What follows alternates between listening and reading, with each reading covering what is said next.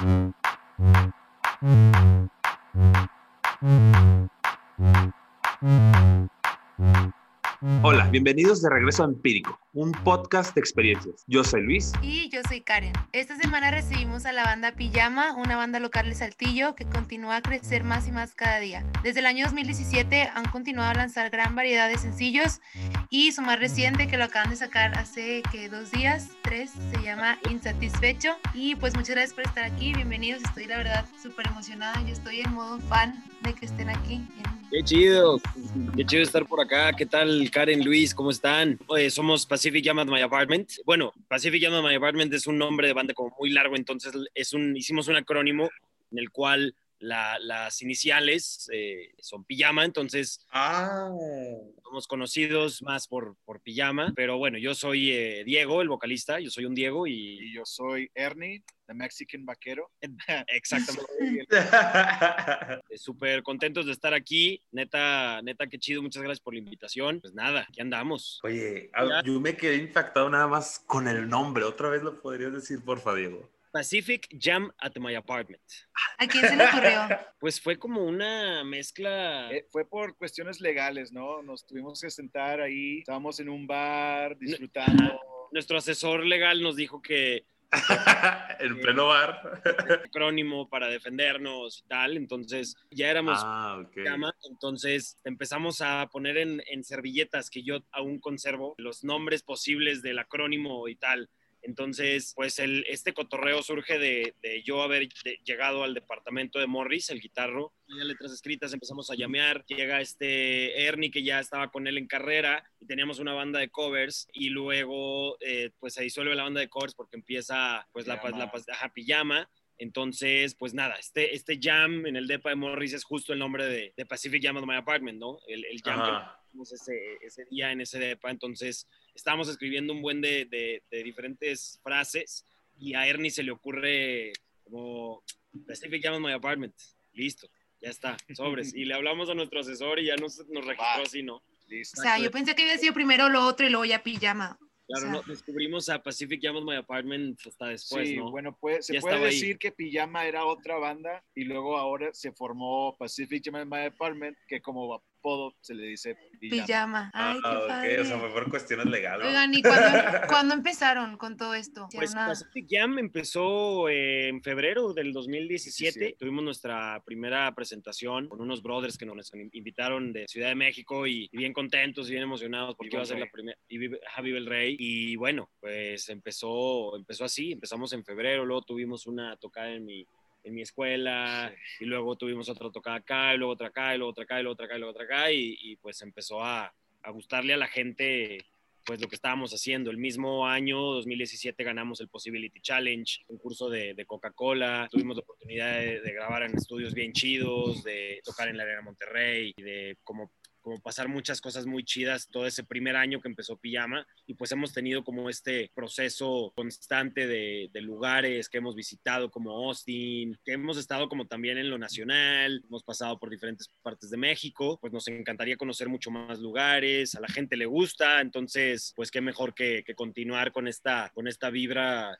musical de la Pacific Jam. Yo la primera vez que los escuché, fíjate que fue cuando abrieron un concierto aquí en Saltillo. Ok. De Morato. Ajá. Sí, el de Morat, sí. Órale. Fue la, fue la primera vez que lo escuché y yo de que, wow, ¿quiénes son ellos? ¿De dónde salieron? Súper cool ese toquín. Y Súper se cool. portaron muy chido ellos también. También ellos bien chidos y los cotorreamos y una cosa bien chida, la neta. Qué bueno. Yo tengo una pregunta, o sea, ¿en qué momento ustedes dijeron de que esto es real, sabes? De que se dieron cuenta que ya están en como en serio. Movimiento, sí, va en serio. Creo que oficializamos todo en febrero del 2017 Sí. y seguimos haciendo, haciendo las cosas como las estábamos haciendo, pero ya de manera profesional. Pero fue yo creo que hasta cuando tocamos en la, en la arena Arena. frente a como 13 mil personas que como que yo sí dije, órale, pues la neta sí, sí, sí estamos, we're doing we're doing something right now. Entonces, ahí, ahí empieza, ¿no? Como todo este, este cotorreo a, a surgir. Oye, bueno, y hablando del proceso creativo de hacer de toda la música original que hacen, ¿en qué se enfocan para empezar a hacer la, la canción, la letra? ¿Cuál, ¿Cuál es el proceso que llevan ustedes? La mayor parte de las veces creo que Diego, estamos ensayando, Diego llega con una letra y unos acordes, una progresión, y nos late, la mayor parte de las veces nos late, empezamos a cada quien aportar desde su instrumento algo. Le decimos a Isaac, el, el, baterista, de que estaría chido que lo tocaras, pero con este ritmo. A lo mejor este más tropical, este más africano, este más rumba, este más blues, este, blues funk. Uh -huh. Y vamos descubriendo la identidad de la rola que descubrió Diego, ¿no? Él la descubrió, nos la trajo a nosotros y, y la, y la, fuimos, o sea, encontrando entre todos. Y a veces pasa que, que, que a lo mejor otro es el que toma la iniciativa, eh, y, pero es el mismo proceso siempre. Llega el que compone la letra y lo complementamos entre todos. A lo mejor le faltaba un coro a algo que hizo Diego y ahí okay. lo, lo pero si siempre llega alguien y luego entre los demás lo vamos puliendo, complementando con todo. Exacto. O sea, casi siempre es la letra y luego ya lo instrumental. Pues no siempre, a veces, a veces eh, creamos un ritmo y unas melodías que nos gustan mucho y sobre eso estamos tocando, llameando y empieza a salir como, como lo que sentimos y, y ah, bueno, esto para un coro está súper chido. Esto vamos a ponérselo a los versos, sobres, y luego para, como pasó con Shakes, ¿no? Por ejemplo. Sí, sí.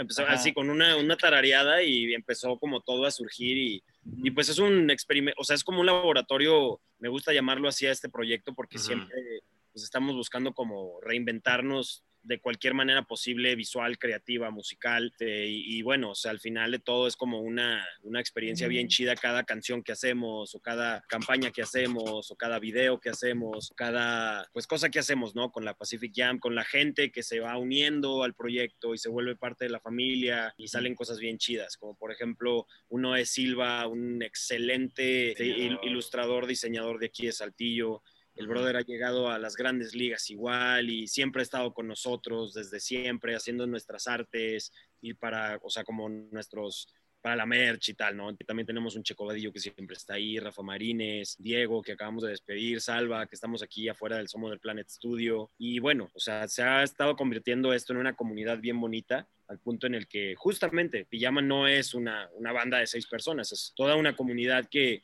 a través de la música y de, las artes escénicas y visuales expresa el concepto de, familia o de presente o de vida o de energía, cualquier concepto que tenga pijama, pues lo implementamos todos en un show, ¿no? El show es el, el examen final, ¿no? De, de cualquier, claro. para cualquier canción. ¿no? Siento que eso es lo que se me hace más padre. Digo, a mí lo que me gusta mucho de ustedes es eso, que como que lo llaman comunidad, lo llaman familia, la energía que como que intentan transmitir siempre, como tú dices, en las canciones, en los shows que han dado, como que de verdad sí lo logran. O sea, yo cuando los he ido a ver es como que hasta te pones de buenas, de que qué chido, o sea, estarlos escuchando y aprenderte las canciones y ya cantarlas y todo, como que Siento que es como su esencia, como de pijama, el que sean como una comunidad, una familia. Creo que, o sea, la, se asocia mucho lo que acabas de decir con una pregunta que nos hicieron hace poquito de que cuando se dieron cuenta que esto era real. Creo que también otro momento muy importante es cuando nos llegaban mensajes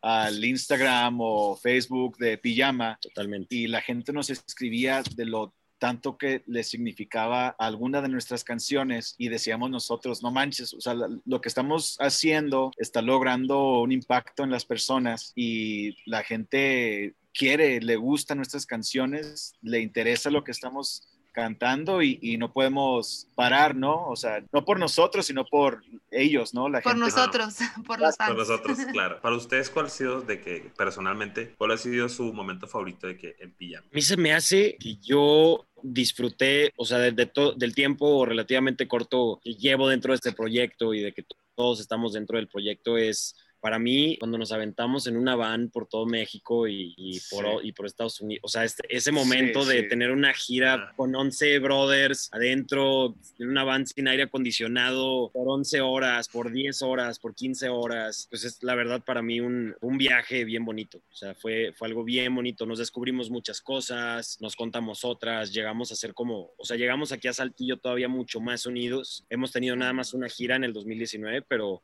pero estoy seguro de que las próximas giras van a estar bien pasadas de lanza, justo por esto, ¿no?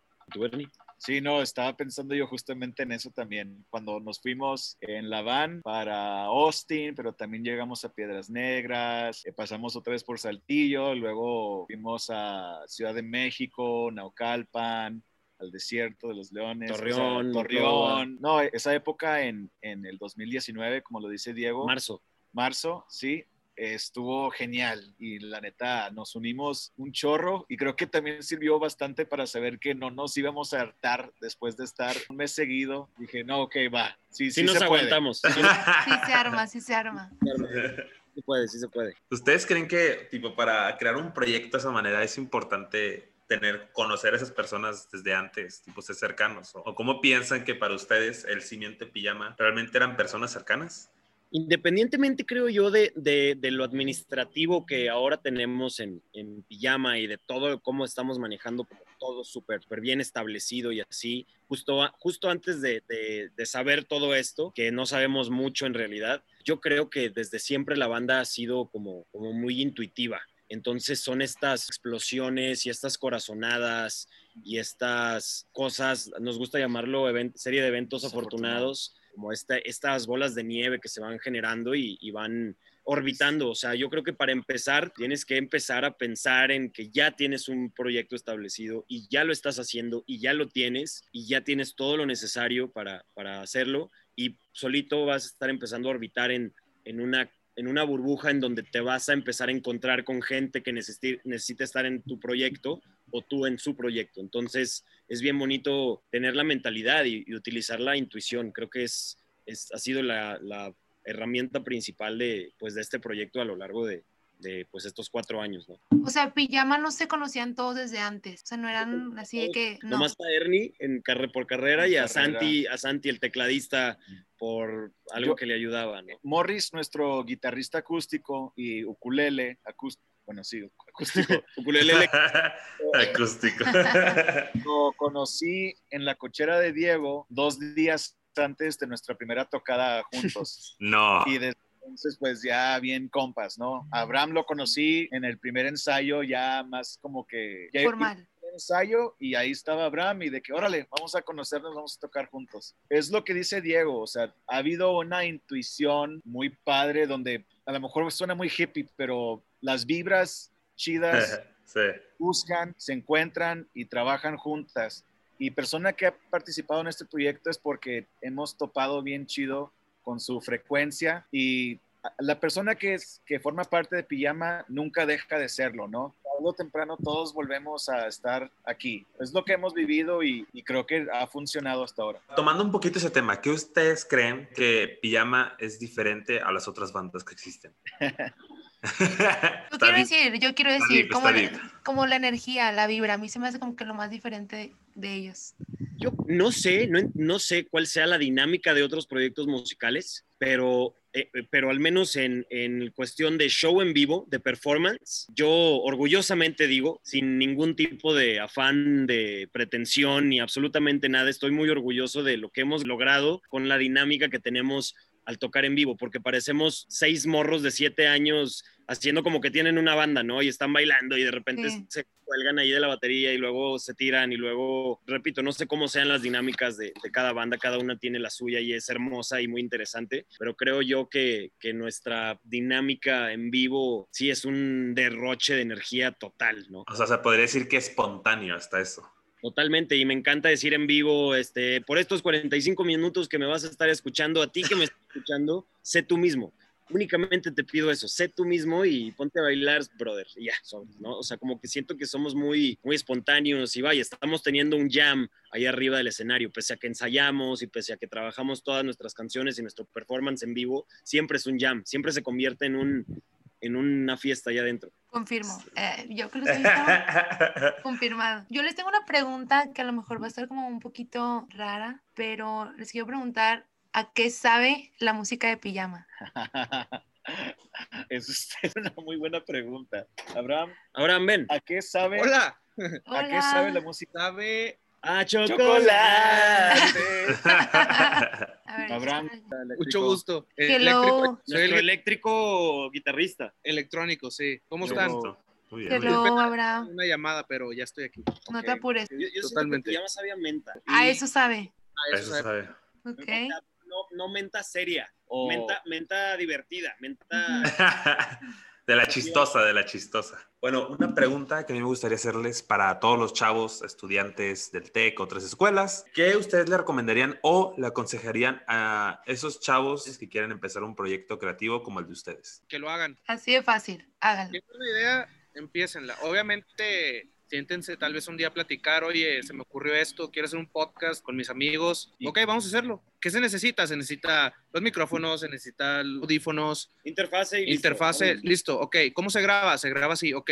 Desde que empiezas a aprender a grabar, ya lo estás haciendo. Desde que te juntas a planear de qué van a hablar en el podcast, ya lo estás haciendo. Y créansela Ajá, también. Sí, Porque o sea, el momento donde tú te la empiezas a creer, funcionan las cosas y la gente te va a empezar a creer ujú, y ahí es donde formas esos lazos de las que hablábamos ahorita, ¿no? La, la gente que ha apoyado a Pijamas porque cree en el proyecto. ¿Y por qué cree en el proyecto? Porque nosotros mismos creemos en él, ¿no? Así es, y- Entonces, y, y tu primer público eres tú mismo, entonces tal vez los primeros meses o el primer año lo vas a hacer para ti y tienes que tener eso en mente de que no importa si te escucharon dos personas, mientras tú estés cumpliendo algo en lo que crees, algo que te gusta, algo que te mueve, ya al menos a ti mismo te estás cumpliendo lo que tienes que hacer en tu vida, o sea, quitarte el lado de hasta dónde tienes que llegar y que si vas a ganar dinero o si vas a hacerte famoso. Creo que antes de eso, primero tienes que llegar a hacer lo que tú quieres y ya vale muchísimo. Entonces, no importa si se escuchan dos personas o tres personas o no sé, en cualquier ámbito, háganlo. O sea, empiecen algo, no lo piensen tanto que si me va a ir bien, que si me va a costar, Que que, si si, no le va a gustar a la gente. que si no le va a gustar a la gente. Eso ha evitado que muchas personas aquí en Saltillo, en Coahuila, en México y en el mundo no logren cosas grandes. O sea, cosas, tal vez podemos tener aquí en Saltillo un artista mundial. Pero como no se la creyó y Ajá. dijo, no, pues no le va a gustar a la raza, nunca ya se- nunca fue. Nunca, Ajá, o le dio el quería miedo. hacer, O el que, el que dirán. El que dirán, Sí. sí. El que dirán. Sí, o sea, yo creo que yo creo que ese es el mejor, o sea, así como puedo decir eh, consejo, creo que es el mejor. Sea, Pijama también da consejos de vida motivacionales, al Claro. parecer.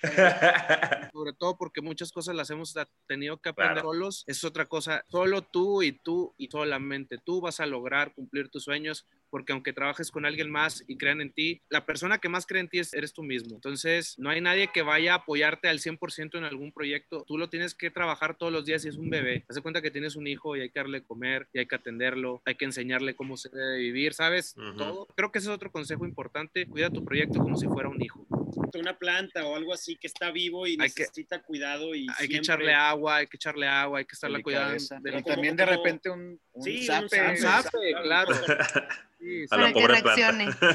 Ahí va otro consejo importante, presúmanlo, presuman lo que hagan, o sea, no a llegar al ego de yo hago, hago esto, no, pero muéstrenle al mundo lo que están haciendo, ¿saben? O sea, al final el arte es una expresión humana, pero también es para que otras personas, eh, ¿cómo se puede decir?, se inspiren en ti. se ajá. identifique. Que esto es una cadena, mientras haces arte y otras personas se inspiran, esa otra persona empieza a hacer algo y otra persona se va a inspirar en esa persona y se empieza a hacer como una cadena y se empieza a hacer grande, como si fuera una pirámide. Consigue tres personas, esas tres personas... Más que presumirlo es estar orgulloso de lo que estás haciendo. Sí, Es que si te preguntan o cualquier cosa, decir, sí, estoy haciendo eso, estoy orgulloso. a tu mejor amigo, a tu novia, a alguien que acabas de conocer en una fiesta. Oye, ¿qué haces? Tengo un podcast, chécalo, te comparto el link para que lo veas. Nada más. Pero bueno, pues vamos a finalizar este episodio, gran episodio, esta, esta gran plática, ¿no? De lo que tuvimos. Me gustaría que se presentaran otra vez todos, nada más para una última vez. Soy Ernie, bajista de Pijama. Arroba el El Mexican. El. Mexican Vaquero. Tag, arroba Ernie-da-Mexican-vaquero. Guión bajo. Yo soy un Diego y yo soy el vocal de, de la pijama. Yo soy Abraham, guitarrista de pijama. Me pueden buscar como arroba el Abraham. Una vez más, muchas gracias a Pijama por estar aquí.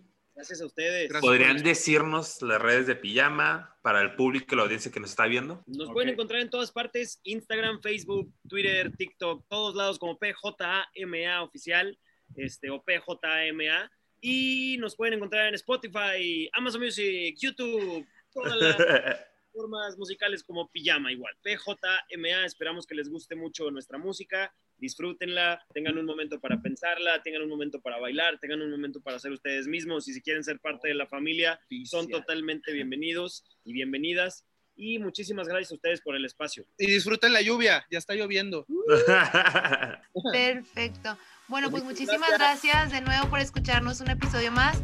Empírico es un podcast producido por el TEC de Monterrey Campus Saltillo. Recuerden suscribirse a Empírico en Spotify y Apple Podcast para recibir una notificación de nuestro siguiente episodio. Yo soy Karen Damián. Y yo soy Luis Gámez. Muchas gracias y hasta pronto. Nos vemos. Bye.